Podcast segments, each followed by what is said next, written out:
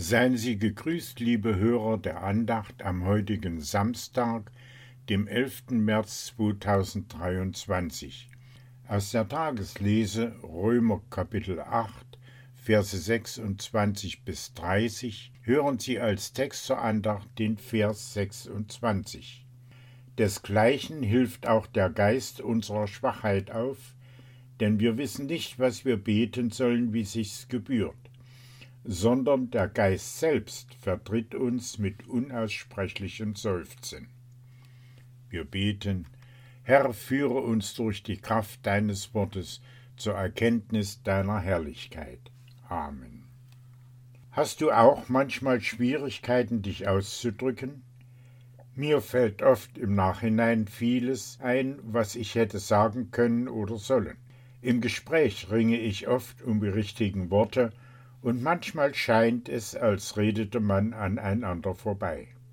Entweder verstehe ich nicht, was der andere sagt, oder mein Anliegen bleibt dem Zuhörer unverständlich. Solche Schwierigkeiten machen nicht nur das gegenseitige Verstehen unter den Menschen schwer, sie können auch unser Gebetsleben hemmen. Da sprechen wir nicht bloß mit irgendeinem Menschen, sondern wir reden mit dem großen und ehrfurchteinflößenden Gott, unserem Schöpfer und Herrn. Wird er uns denn verstehen, wenn wir uns falsch ausdrücken? Aber Gott vergibt uns doch um Jesu willen alle Schuld. Du brauchst auch nicht zu befürchten, dass er dich missversteht oder dass er dir böse ist, weil dein Beten eher einem Stammeln als einer perfekten Rede gleicht. Er kennt doch dein Herz und versteht dich. Und der Heilige Geist hilft uns in unserer Schwachheit.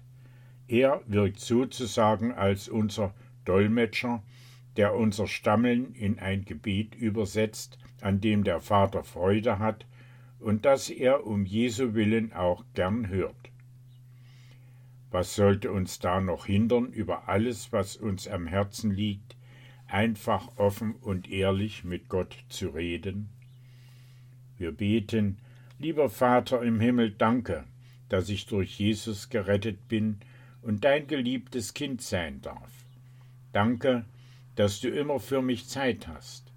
Du hörst mein Reden und erfüllst meine Bitten.